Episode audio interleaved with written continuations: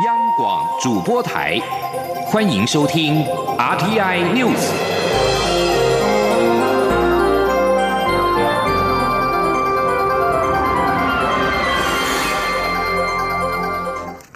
听众朋友您好，欢迎收听这节央广主播台提供给您的 RTI News，我是张顺祥。首先把新闻焦点关注到香港的最新情势。八零五罢工在今天登场，香港交通早上因为示威者四处发动不合作运动而遭到瘫痪。七点三十分到九点，香港地铁至少已经有七线遭到阻挠停驶，多条公路也遭到堵住，出现了严重的塞车，多线巴士被迫改道。两个月来，香港市民反对修订逃犯条例行动没有休止，市民发起今天，也就是五号举行的三罢行动，罢工、罢市以及罢课，并在七区举行集会，以非暴力手段表达不满，促请成立独立的调查委员会。综合立场新闻、星岛日报、香港电台等港媒报道，地铁站早上出现多名戴口罩、背登山包的示威者，他们阻挠车门关闭，在车内按下紧急停车钮，甚至向铁轨抛弃异物，导致多线列车没有办法行驶。西铁、港岛、东涌、荃湾。塘关以及东铁、将军澳等至少七线多个路段停驶。在公路方面，多个地区出现了示威者堵塞道路，导致塞车。今天早上等候巴士的市民明显减少，多家巴士早上陆续宣布多条路线改道行驶。由于不少航空业人员也响应。香港离港以及抵港的航班多有取消，台湾的华航跟长荣也都发出了取消部分航班的讯息。香港市民今天发起三罢，也就是罢工、罢市、罢课，要求港府回应撤回逃犯条例修改等五大诉求。香港全市几近瘫痪。特首林郑月娥在今天早上的十点召开了记者会，但是会中并没有回应示威者的诉求，而是谴责示威暴力者，他们将会摧毁香港的法治，社会变得不安全，短期内难以恢复。林郑月娥说：“由于事态急速的发展，警方每天将会召开记者会，政府部门也会按需要举行跨部门的新闻发布会，首场会在下午举行。”根据报道，中共驻香港特别行政区联络办公室四号及邀港区人大代表。政协委员七号北上深圳座谈，预料将会就近日升温的局势下达北京的意志。而央视在四号晚间播发了快评，正告指称，那些胆大妄为、逆历史潮流而动的乱港小丑，将被牢牢钉上历史的耻辱柱，不是不报，时间未到。香港民众发起三罢行动，冲击到香港股市表现。近十一点三十分，香港股市下跌超过了八百点，恒生指数最低来到了两万六千零八十八点，下跌了八百三十点，跌幅超过百分之三。在台北股市的表现方面，受到美中贸易战的蔓延，加上香港罢工利空的因素，台北股市呈现下挫格局。而现在是台湾时间中午的十二点三分，台北股市下跌了一百零五点，指数暂时来到一万零四百四十三点，成交金额暂时是八百九十五亿元。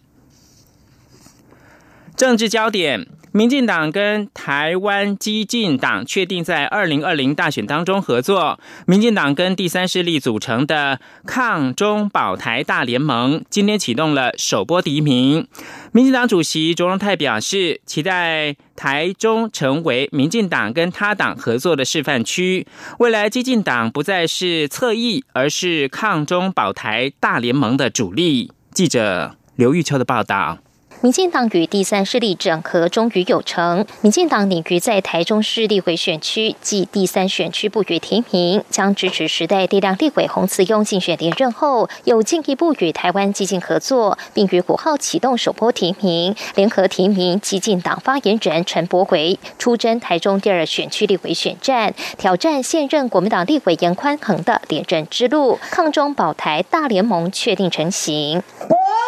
共存，国威共存，国威国威。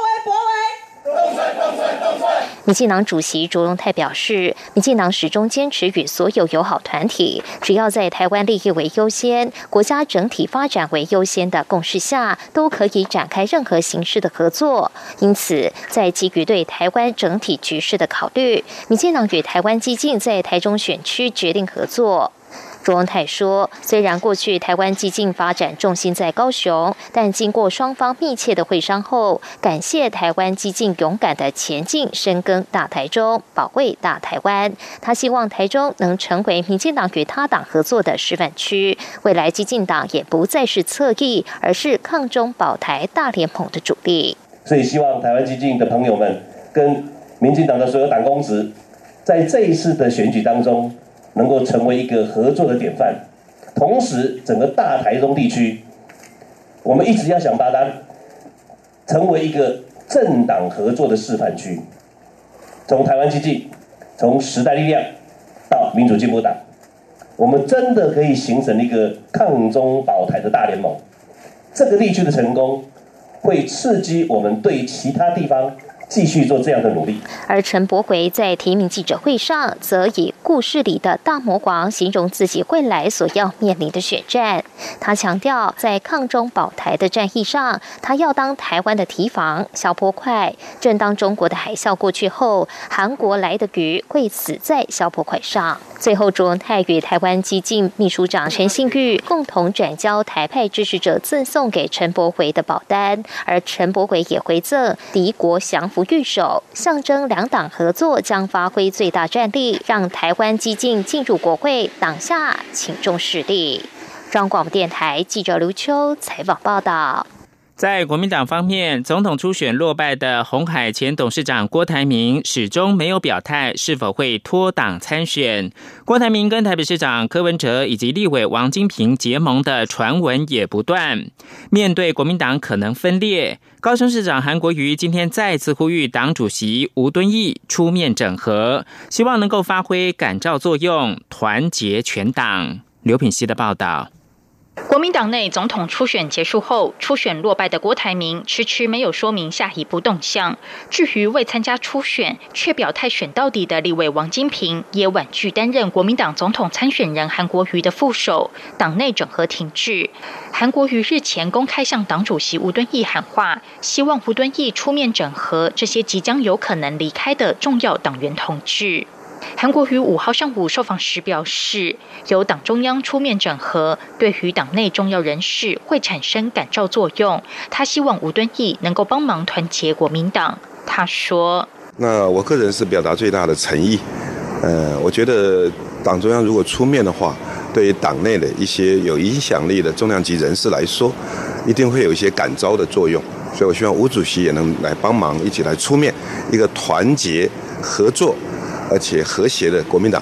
能够让台湾人民有更高的信心，所以希望吴主席来出面来整合。媒体询问是否已经联系上郭台铭，韩国瑜说他已经再次致电，也在语音信箱留言，现在还在等郭台铭的回应。至于是否会再与王金平见面，韩国瑜表示，他与王金平最近已经见了好几次面，如果有可能的话，他一定会再安排拜会。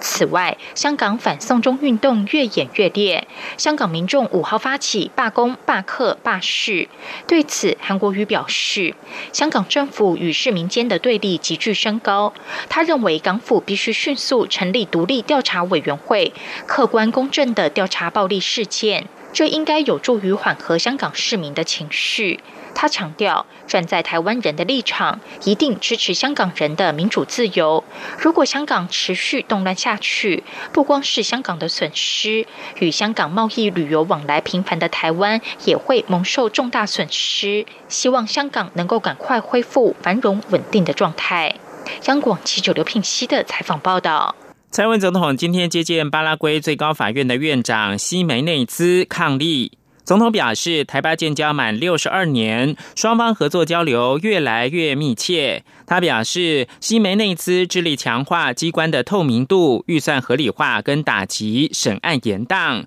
他相信巴拉圭司法体系将更公平、有效率，也有助于台商在巴拉圭的投资。请听记者王维婷报道。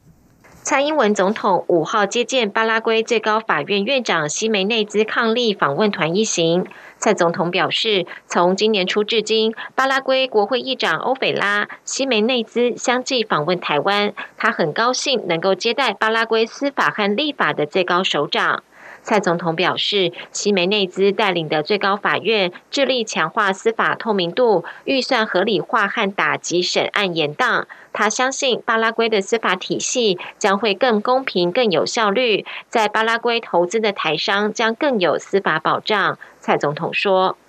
我也知道，呃，新梅内兹院长阁下非常关心巴拉圭的投资环境议题。那么，院长阁下就任大法官时强调司法正义的重要性，也提到缺乏司法保障会导致投资跟工作机会的影响。现在，院长阁下带领的最高法院，呃，致力于强化机关透明度、预算合理化以及打击审案延宕等。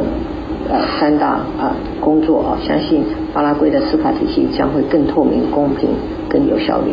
呃，院长阁下的理念和作为，正是我们台湾厂商在巴拉圭投资，希望受到司法保障所需要的协力。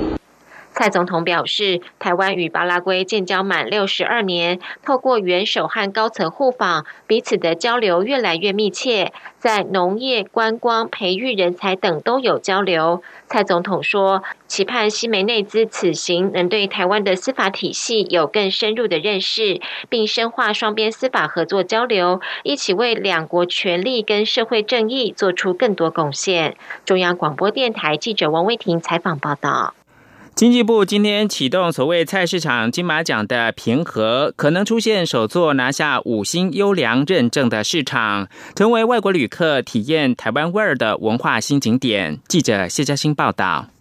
经济部辅导全台传统市场软硬体建设，并以品牌及优良市集暨乐活名摊平和机制，来鼓励地方政府规划传统市集的发展策略。经济部五号正式启动今年度平和，并宣布今年开放由地方政府自办三星以下平和，鼓励二代接班或清创加入，希望为传统市场注入新血。估计今年摘星数可望创下新高。经济部强调，平和邀请内外部委员依照不同星级，根据商品品质、摊位特色、服务特色等大项逐一评比，尤其顶标五星考评相当严谨。平和今年虽迈入第十个年头，但直至去年才出现首批五星乐活名摊。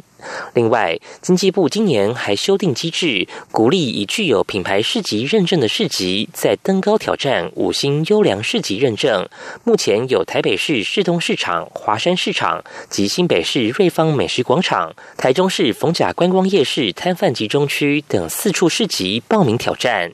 经济部中部办公室科长洪国觉说：“市场的内外部的环境治理组织的运作，是不是有达到我们政策的要求？比如说像电子化，那有没有普及入市？呃，网络的行销？传统市场就是说，可能在场内外环境这个部分，评审委员觉得是比较担忧的一个部分嘛。因为场内环境它是在营业时间大部分可以控制，但是并没办法就是随时都可以保持的很好，所以目前都还没有再发出去的。”担任今年评审团主席的作家。中央社董事长刘克湘强调，菜市场从规模建设是否考量到人性，设置无障碍空间、卫生安全、QR code 等细节，都是国力的展现，也是各城镇最大的生活博物馆。台湾如果有二三十座具有四星、五星认证的传统市场，整个台湾就是一个大型观光百货公司，可吸引国内外旅客驻足体验台湾文化。中央广播电台记者谢嘉欣采访报道。新闻焦点关注是美国德州跟俄亥俄州接连发生大规模的枪击案，造成二十九个人无辜丧命。四号在美国的政坛引发了回响，部分民主党总统参选人指控美国总统川普在说出仇恨在美国没有立足之地的同时，却是在煽动种族分裂。数名二零二零大选的参选人表示，川普是间接的罪魁祸首，因为他正在煽动恐惧、仇恨跟。偏执。以上新闻由张顺祥编辑播报。稍后请继续收听央广午间新闻。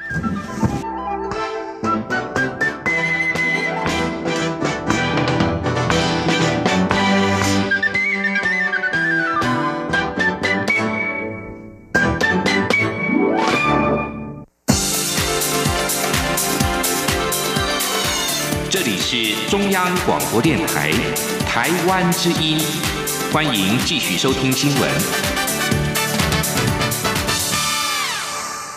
欢迎继续收听新闻，我是陈怡君。私烟案引发了国安人士大地震，蔡英文总统日前决定由前退辅会主委邱国正接掌国安局长。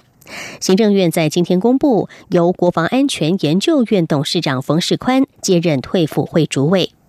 行政院发言人 Glass Udaka 表示，行政院期许冯世宽秉持过去对袍泽的爱护，完善退伍军人的就医、服务、照顾等措施，也希望借重冯世宽对公司治理的专业，强化就业、就学等专长培训，协助退伍军人展开下一阶段的人生发展。冯世宽一九四五年生，其经历包括国防安全研究院董事长、国防部部长、汉翔航空工业公司董事长、国防部参谋本部副总参谋长、空军副总司令以及空军作战部司令等。欧洲经贸办事处处长马泽连即将离任。蔡英文总统在今天颁赠紫色大绶锦星勋章给马泽连，表彰他任内对台欧关系的贡献。马泽连表示，四年来双方携手创下许多成就。他离任之后，最想念的将会是台湾人民。他说：“台湾人民勤奋努力，天性温暖乐观。台湾最珍贵的资产就是人。”记者王维婷的报道。蔡英文总统五号颁赠欧洲经贸办事处处长马泽连紫色大绶锦星勋章，表彰马泽连四年来对台欧关系的贡献。马泽连表示非常荣幸获颁勋章。他说，刚上任不久后，见证蔡英文总统就职，也亲眼见证政府团队做了许多良好工作，让台湾越来越繁荣。马泽连也表示，四年来两方携手创下许多不容易达成的成就，他感到非常快乐。马泽连即将离任，他说离开后会想念台湾的东西很多，但是最想念的就是台湾人民。马泽莲说，台湾人勤奋努力，也很有创意，也非常愿意为国服务，且天性乐观温暖。他称赞台湾最珍贵的资产就是人。马泽莲说。So if the asset of Taiwan is its people, you have one strength which is undeniable, uh, and that is your democratic system, uh, your respect for human rights, your respect for rule of law, uh, your respect for democracy. And this is something which has made the EU, which I represent, to talk about Taiwan as a like-minded partner. 马泽连表示，台湾有这么棒的人民、良好的民主制度和尊重人权，台湾的未来光明无限，且台欧关系会越来越好。马泽莲说，身为一名女性，她很骄傲认识这么卓越的女总统。中央广播电台记者王威婷采访报道。为了反制中国大陆限缩来台自由行，行政院宣布将投入新台币三十六亿元预算，扩大推动国旅秋冬游奖励方案。交通部长林佳龙今天表示，中国透过绑架自己人的人民操作外交，台湾站在第一线，欢迎陆客来台，但是不会依赖。除了将推出扩大国旅方案之外，也会检讨松绑、扩大免签范围，争取更多的国际旅客来台，这才是发展观光的长久之计。记者刘玉秋的报道。中国大陆八月起暂停核发来台自由行签证，为缩小对观光业的冲击，交通部与行政院拟于今年第四季投入新台币三十六亿元的预算，推动国旅秋冬旅游奖励方案，不让观光业孤军奋战。交通部长林佳龙五号出席民进党与台湾激进合作联合立委提名记者会后受访时表示，中国在台湾大选前暂停陆客来台，企图影响选举，不是第一次，也不是最后一次。台湾是地球村的一员，观光旅游面向全世界，欢迎陆客来台，但不会受制于中国。林佳龙说：“中国透过自己人民操作外交屡见不鲜，台湾会做好应应对策，观光政策不会依赖中国。这个中国的这个呃观光客，好不只是对台湾啊这样操纵，他对于像韩国。”啊，像发生生这个萨德飞弹的事件也是如此，啊，跟日本啊也曾经啊啊限缩过啊这个观光客，所以这个是中国啊作为一个啊专制的国家，啊，他替透过绑架自己的人民，啊，来操纵外交。那我们呃台湾人呐啊是站在第一线，我们欢迎陆客来台，但不会。啊，因此啊，而这是呃依赖啊，这样子才是啊我们发展观光的长久之计。林佳龙也说明，中国操作观光客的效应已逐年递减，除了扩大推出国旅，提出三十六亿元的秋冬游方案外，也会争取更多国际旅客来台，松绑扩大免签范围，简便所有入境程序，未来会一波波的对外宣布。林佳龙并强调，目前日、韩、新、马、港、澳来台旅客约占两成比例，其中可松绑来台签证的国家还有东协等新南向的国家。行政院已展开跨部会检讨，像新加坡还可以扩大来台便利，而越南、印尼等国也可以进一步扩大松绑来台的程序。他预估将可以带来更庞大的东协旅客。中广电台记者卢秋采访报道。中国限缩来台自由行，交通部寄出新台币三十六亿元的国旅补助。不过，有旅馆业者反映，去年的暖冬旅游补助的核发速度太慢，导致财务捉襟见肘。还有业者反映，干脆不要参加今年的补助计划，省去麻烦。国民党立委曾明宗今天呼吁政府尽速提出具体的协助措施，帮助业者纾困。民进党立委李俊毅则是认为，应该发展观光业的多元性，才不会受到太大的冲击。李俊毅说：“这两三年来，陆客比例确实减少，但其他国家都有显著的增加。甚至日本观光业最近打的广告是‘中国人不去台湾，现在是到台湾观光最好的时间’，以此为卖点。所以，台湾观光业应该思考如何永续经营、多元发展才是最重要的。”八月八号，父亲节即将到来了。人力银行在今天公布了职场爸爸的相关调查，发现有三成七的爸爸是独撑家计，有两成天天都要加班，上班日与孩子相处的时间不到七十分钟，有近四成觉得跟孩子关系疏离。记者杨文军的报道。那所以像三份工作这样下来，一个月有大概有四万四五万块。那有时候运气比较好，遇到一些比较。好一点的 case，那民建业的 case，薪水比较多，可能一两千块、两三千块这样。这位三十五岁的职场爸爸 Jimmy，今年九月即将迎接第六个孩子到来。回想起考上公职前的日子，担任房仲业务的他，成交经常挂零，有近两年的时间，早上在便当店打工，下午到手摇饮料店打工，晚上再当临时演员，经常工作到凌晨，工时超过十八个小时。尽管现在考上公职，但经济状况仍相当吃紧。人力银行五号公布职场爸爸甘苦谈与中年失业危机调查，发现有三成七的爸爸是独撑家计，平均三点六年没有加薪，且有两成天天都要加班，上班日和孩子相处的时间不到七十分钟，近四成觉得和孩子关系疏离。另外，也有七成七的职场爸爸担心中年失业的问题，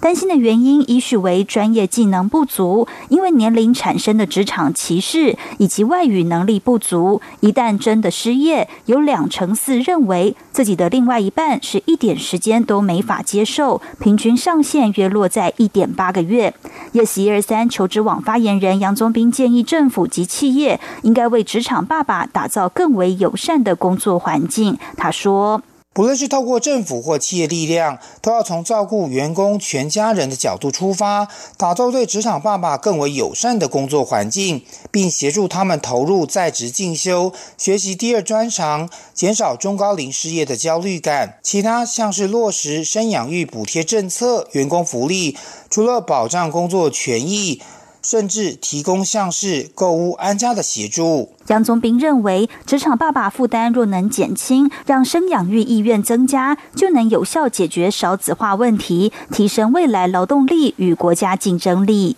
中央广播电台记者杨文君台北采访报道。关心国际焦点，印尼人口相当稠密的爪哇岛在四号下午发生了多座发电厂供电中断，造成大停电。就连雅加达大部分地区，一直到四号晚上十一点左右才恢复了供电。印尼总统佐科威今天表示，电力公司应该要有能够因应意外事故的计划，以避免发生影响到首都雅加达和邻近省份的重大停电。根据印尼国家电力公司表示，大规模停电发生的时候，有一座大型发电厂的燃气涡轮机出现了故障，还有一座发电厂也跳机，而这两座发电厂都位于爪哇岛的西端。佐科威今天在视察印尼国家电力公司总部的时候，告诉记者，管理像是印尼国电公司这样大型发电厂，应该要有一个风险管理支援计划，一个偶发事件的计划。印尼国家电力公司代理执行长史里贝尼表示，他们仍在处理恢复供电的行动，并且警告，在雅加达和邻近地区的供电完全恢复之前，仍然会轮流停电。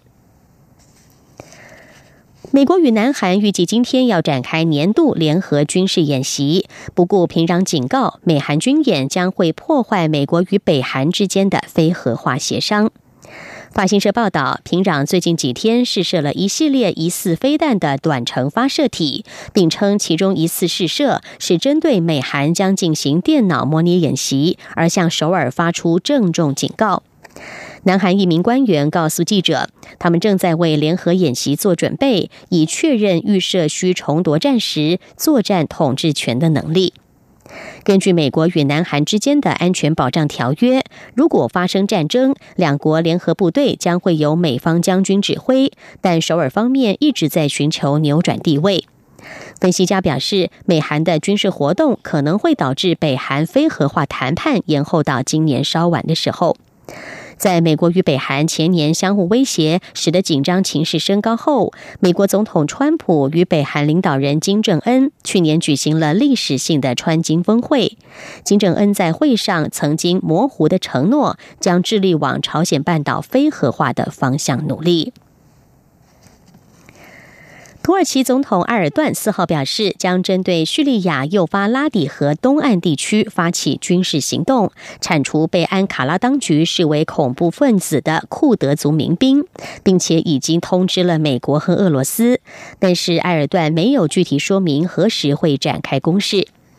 在过去一年半的期间，埃尔段曾经多次扬言对叙利亚幼发拉底河东岸地区美国支持的库德族民兵团体人民保卫军 （YPG） 发动攻击。但是，在美国今年初提议要成立安全区以阻止土耳其的干预行动之后，埃尔段的这些威胁至今并没有付诸实行。土耳其过去几年来一直指控该国士兵遭到叙利亚北部的库德族民兵团体人民保卫军 （YPG） 的攻击。在埃尔段发出这项威胁的隔天，美国军事代表团将在安卡拉与土耳其官员讨论安全区的问题。在去年十二月，埃尔段扬言挥军叙利亚之后，美国总统川普提议在边界成立一个三十公里的安全区。土耳其官员曾经表示，任何的安全区都必须由安卡拉当局来控制，而且区域内不得有任何 YPG 的成员。土耳其外交部发言人阿克索伊在二号表示，关于安全区仍然没有协议，土耳其仍然在期待美国提出新的构想。他说，如果与美国无法达成共同立场，土耳其将会被迫自行成立一个安全区。关心难民的议题，人道团体地中海救援组织的新救难船“维京海洋号”四号从法国港口马赛出发，执行第一次的任务，要在利比亚沿岸拯救移民。在经过将近三年的救援行动，并且在海上拯救了三千名移民之后，地中海救援组织因为遭到部分欧盟政府的阻挠，不得不在去年十二月暂停其移民救援船只“保平坐号”的任务。自从二零一一年独裁者格达费被杀之后，就陷入内战冲突的利比亚，仍然是大多数的撒哈拉以南移民穿越地中海前往欧洲的一条主要而且危险的路径。欧盟国家对于如何处理移民意见仍然分歧，部分国家正采取更为强硬的立场。身为保平座号的接班人，维京海洋号在格林威治时间。二十点，也就是台湾时间今天凌晨四点，离开了马赛，前往地中海。以上 T I News 由陈义军编辑播报，谢谢收听，这里是。